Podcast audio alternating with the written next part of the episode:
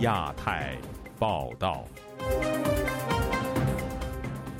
各位听友好，今天是北京时间二零二三年四月八号星期六，我是佳远。这次亚太报道的主要内容包括：中国高调宣布对美国和台湾机构以及个人实施制裁，目的何在？蔡英文与马英九双英返台，外交成果引发热议。美国和加拿大议会代表团相继到访台北，公开表达支持台湾。中国高规格接待马克龙到访，联欧抗美能奏效吗？救经济如救火，上海推出引进外资奖励制度。接下来就请听这次节目的详细内容。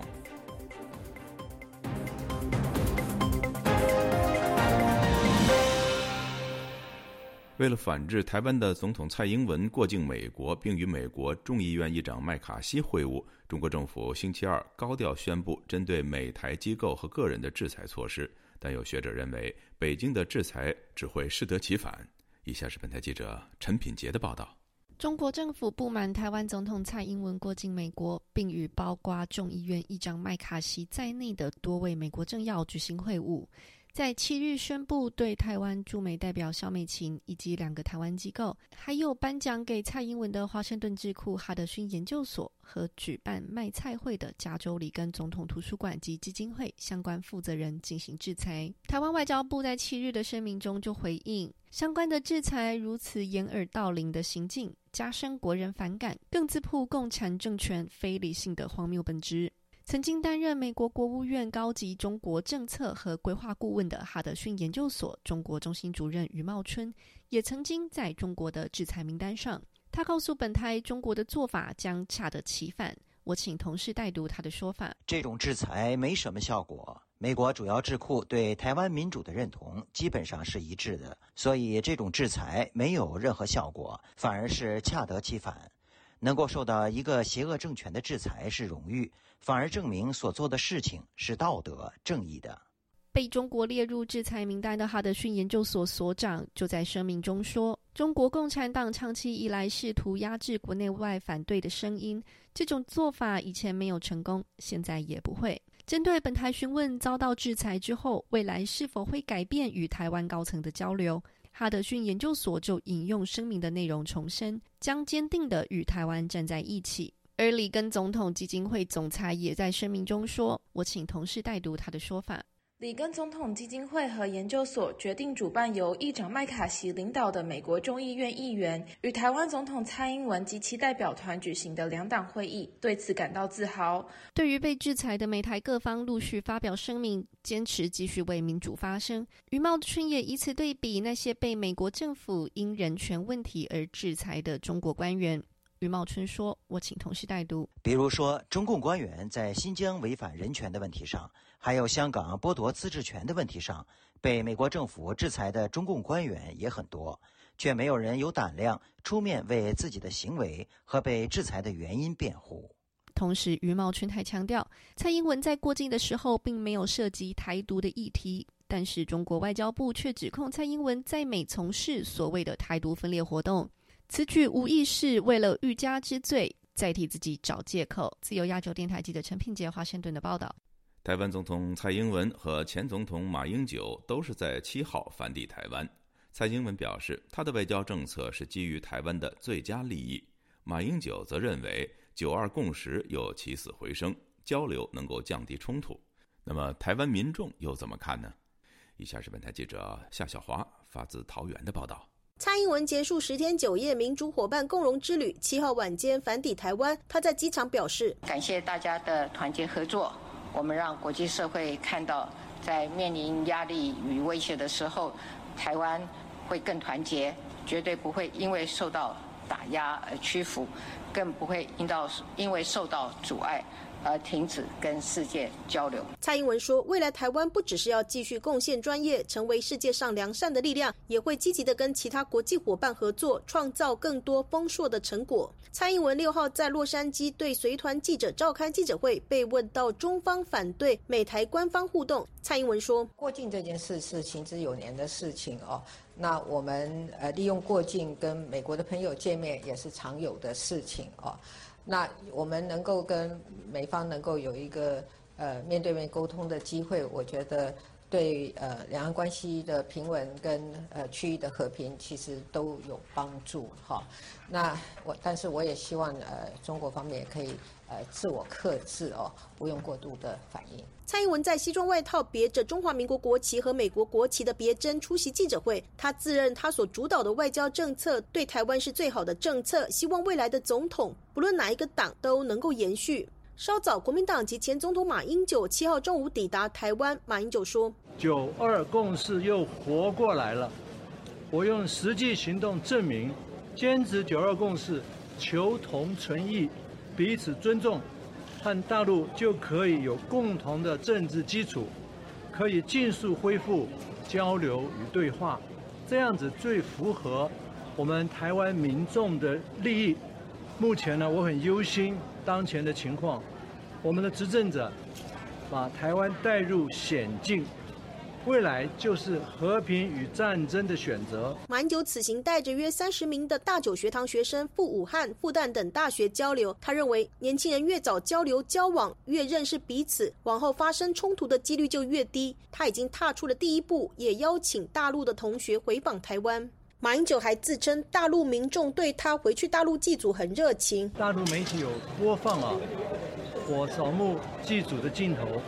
短短一天呢，就有一亿两千万人点赞，让我感到意外，但是也相当的感动。马总统在不在？在。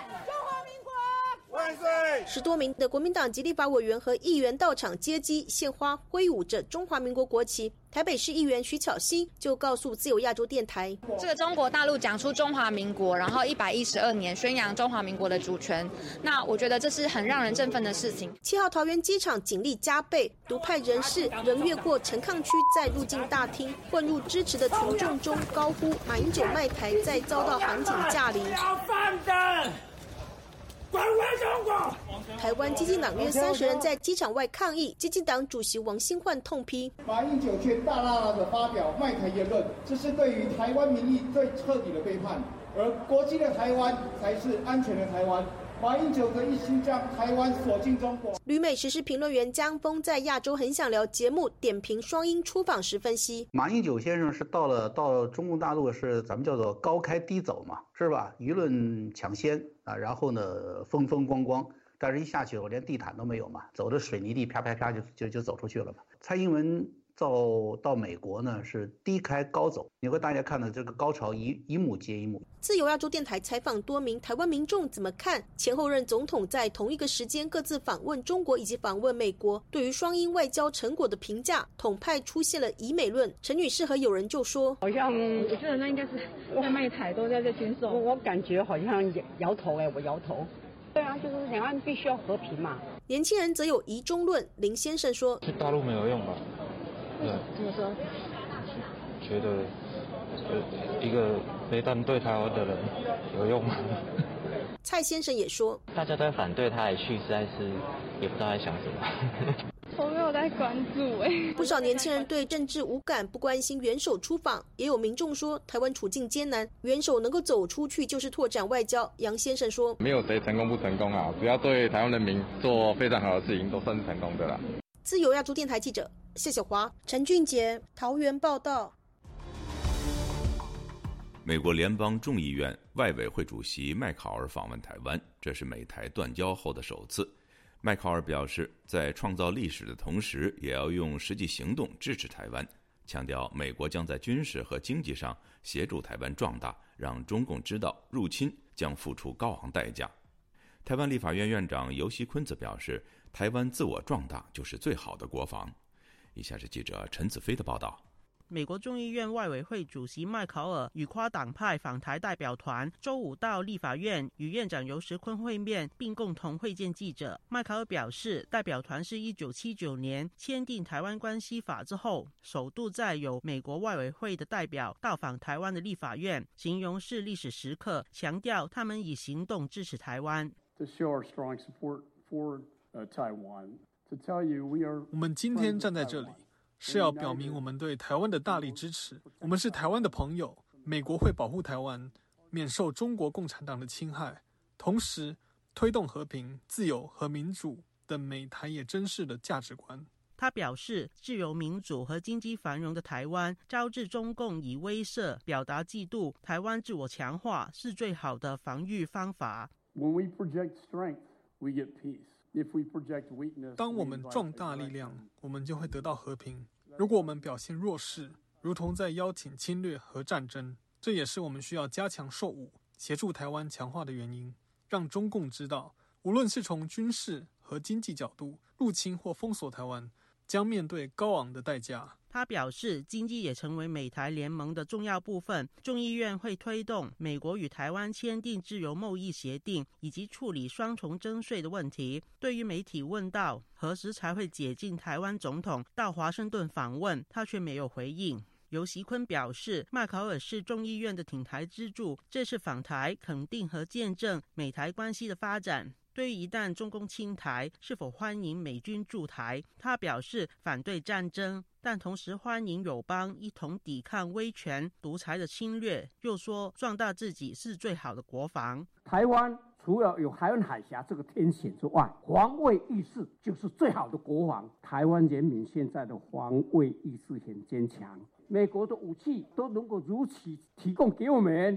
台湾只要有办法变成。他吞不下的鱼骨头，他就不敢来打。在麦考尔访问台湾之际，中共中央台办宣布制裁台湾驻美代表肖美琴，国台办也宣布制裁两个台湾机构。尤习坤表示，从众议院议长麦卡锡全数希望访台之后，中共每一次的过度反应只会帮助台湾提高在世界上的能见度。现在的打压让蔡总统在美国跟麦卡锡议长见面，创历史纪录。全球媒体都在称呼蔡英文为台湾总统。中共这一次就是反应过度，把整个事情呢就弄巧成拙，让台湾的国际能见度、国际形象更高，等于是在帮助台湾。哎，我可能要感谢一下习近平。对于制裁事件，香美琴在推特回应表示：“中华人民共和国又制裁他，已经是第二次。”台湾的外交部表示。中共的过度反应，进行所谓的制裁，只会加深台湾民众的反感，也显示共产政权非理性和荒谬的本质。就亚洲电台记者陈子飞报道。美国众议院外委会主席麦考尔等一行人访问台湾后，加拿大众议院跨党派议员共十人也将于九号启程前往台湾。这是首度以国防安全和外交领域为主调的议会访问团访问台湾，显示台湾在加拿大印太战略中的重要地位。以下是记者柳飞的报道。继去年十月加拿大众议院国贸委员会主席史可洛等共五名众议员访问台湾后，如今又有一支更庞大的众议员访问团即将到台湾。令人瞩目的是，过去国会议员访问台湾都是以经贸和文化交流为主，这是首度将国安和外交议题列为主轴。访问团由众议院国防委员会主席马凯率领，其他成员还包括了国防委员会的副主席贝詹、加重关系特别委员会主席哈迪和庄文浩、麦佛逊两位副主席，还有公安和国安委员会副主席丹乔，以及各党派专责外交事务的议员等。十名议员来自加拿大的保守党、自由党、新民主党和魁人政团四大政党。马凯表示。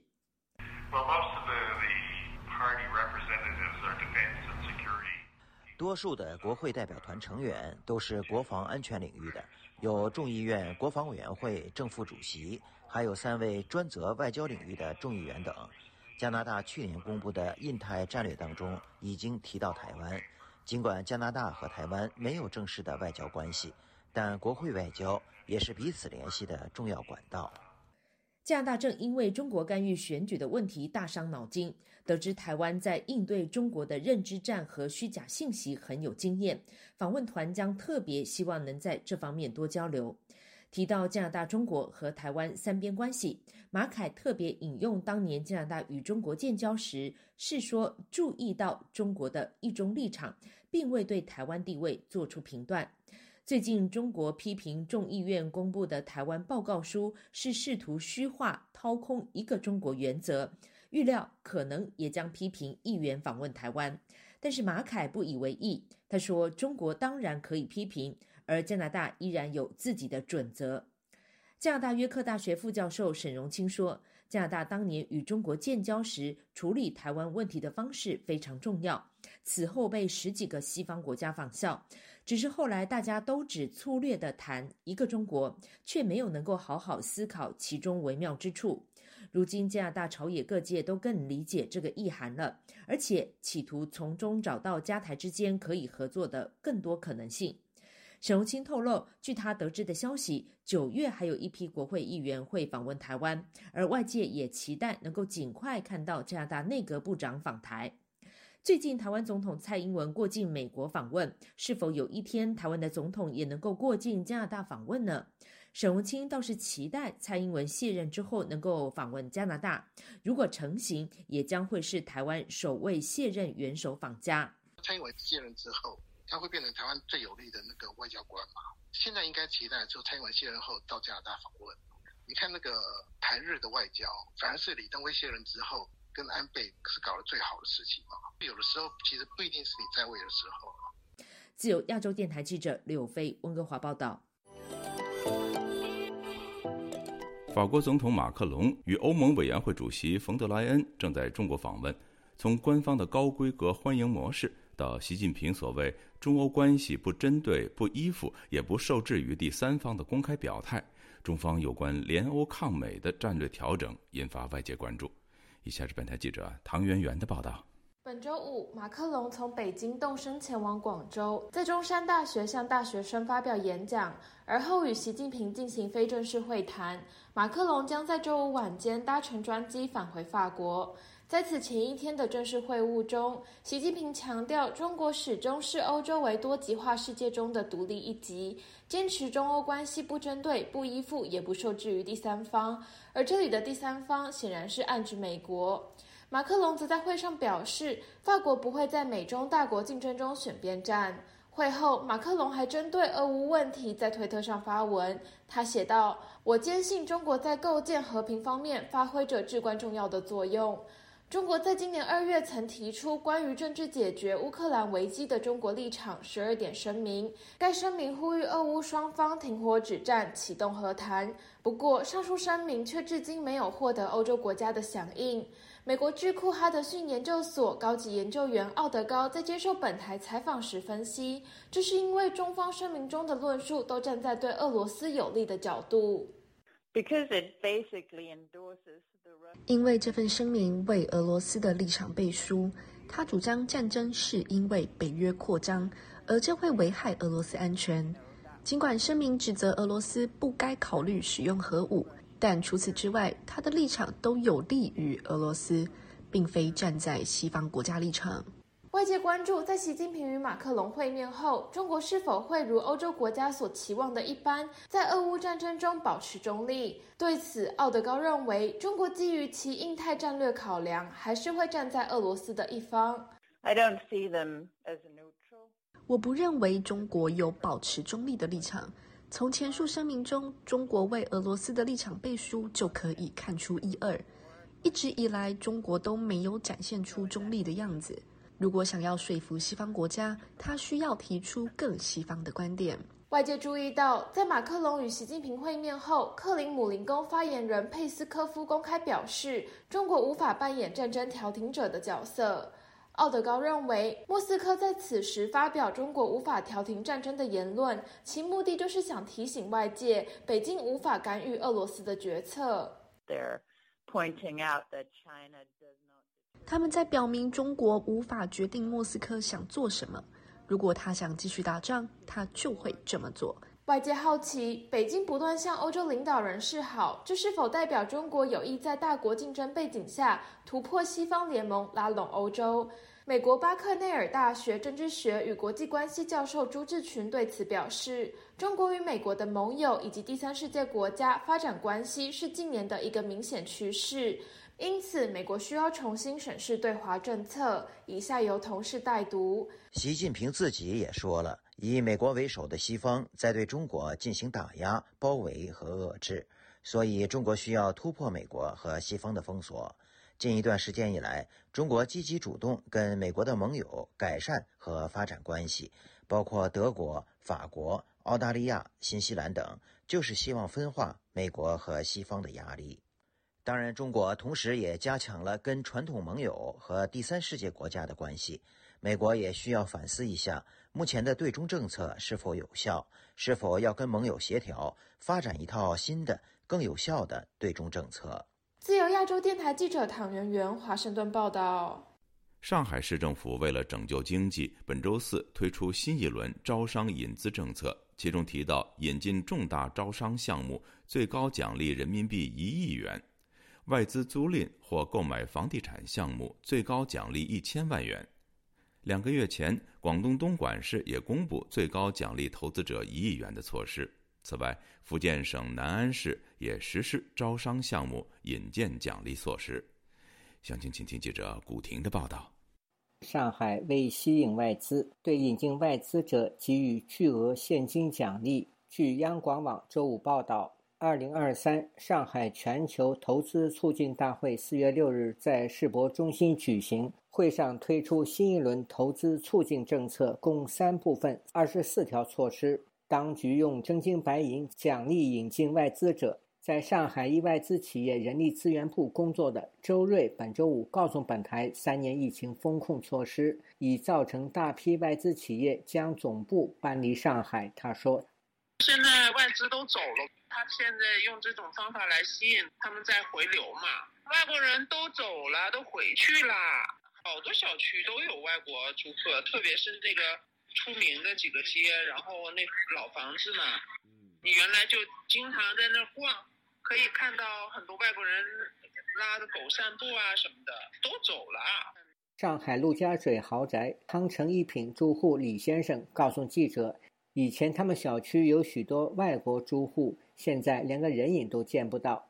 据报，当局提出的奖励计划中，对于新引进的高端产业优质项目推进落地即奖励；对重大招商项目最高奖励一亿元；对引进总部项目购租房最高给予一千万元奖金补助，鼓励现有企业增资扩展；对银行贷款项目给予每年补贴贷款利息的百分之五十。设备融资租赁项目最高可获得两千万元的支持。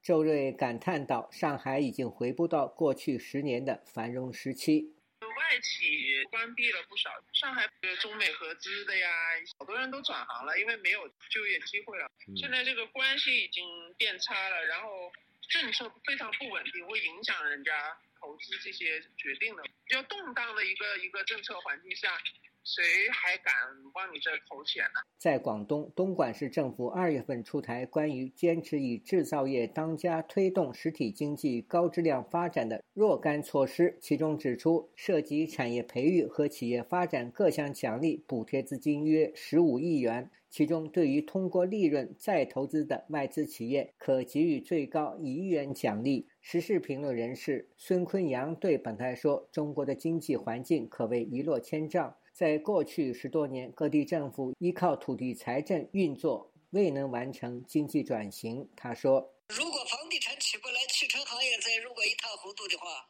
呃，这就考验李强了。现在珠三角几百万人没工作，工作结果广东旅馆涨价，这些找工作的人本来就已经捉襟见肘了，再弄得住不起旅馆，一人一个轱辘箱，露宿街头，场面很惨。”另外，福建省泉州及南安市不久前推出的招商项目引荐奖励措施，凡引荐南安市域外的投资者来投资，可获投资方和落户方认可的村社区居委会，可按总投资比例获得相应的奖励。投资金额三千万元以上、五千万元以下的奖励千分之一。项目正式签约后，每个年度内固定资产累计投入达五千万元以上、一亿元以下的，按其固定资产累计投入的千分之二。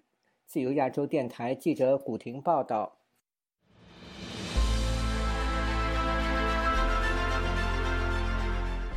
用暗网访问自由亚洲电台，避开老大哥的眼睛。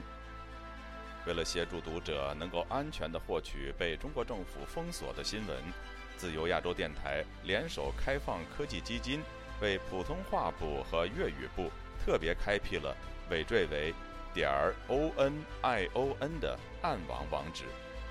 中国大陆的读者可以借助此网址匿名访问本台。新冠病毒爆发之后的一个月，中国民众怀抱着对真理的渴求，勇猛地翻越防火墙。自由亚洲电台普通话网站访问量暴增，社交媒体粉丝数也取得历史性突破。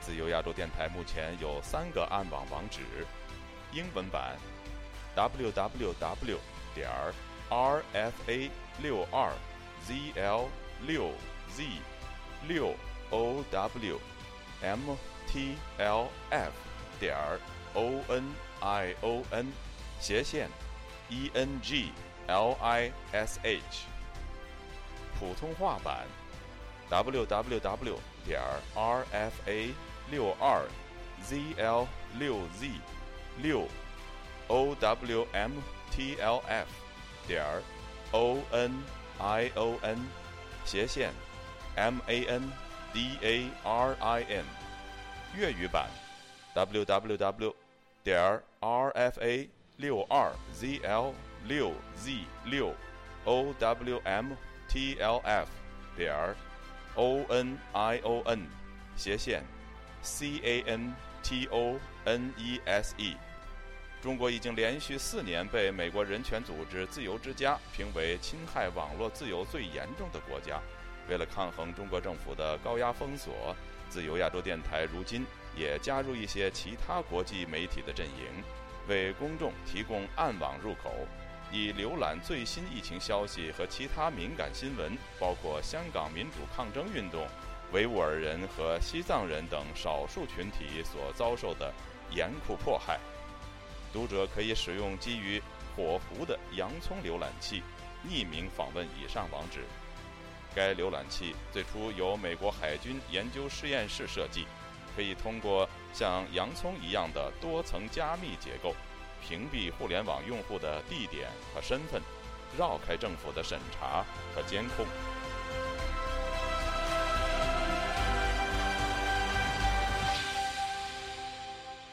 听众朋友，接下来我们再关注几条其他方面的消息。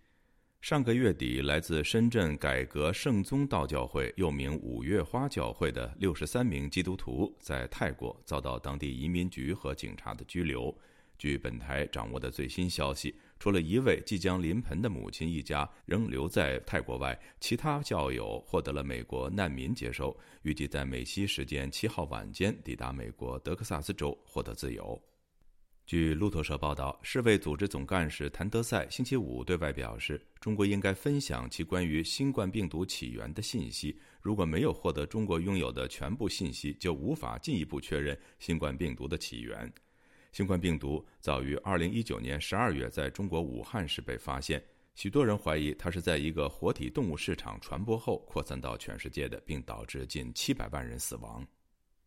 今年2月份以来。因为反对武汉等地方政府的医疗保险改革方案而展开的民众示威活动，被外界称为“白发运动”。在此过程中，不断有消息显示，有示威者因为参与白发运动而遭警方拘捕。据中国维权网的消息，武汉市民童梦兰因为到场声援示威活动，于二零二三年二月二十号在上海被警方押回武汉羁押至今。目前，家属已经收到了逮捕通知书。人权律师丁家喜、常伟平、李玉涵等人遭到超期拘押，久押不决。其家属星期三联名致信中国最高法院院长张军，要求其调查这几起人权侵犯案件。江苏省徐州市中级人民法院七号对丰县生育八孩女子事件相关案件一审宣判，认定董志民犯虐待罪，判处有期徒刑六年六个月。犯非法拘禁罪，判处有期徒刑三年，数罪并罚，决定执行有期徒刑九年。各位听众，这次的亚太报道播送完了，谢谢收听，再会。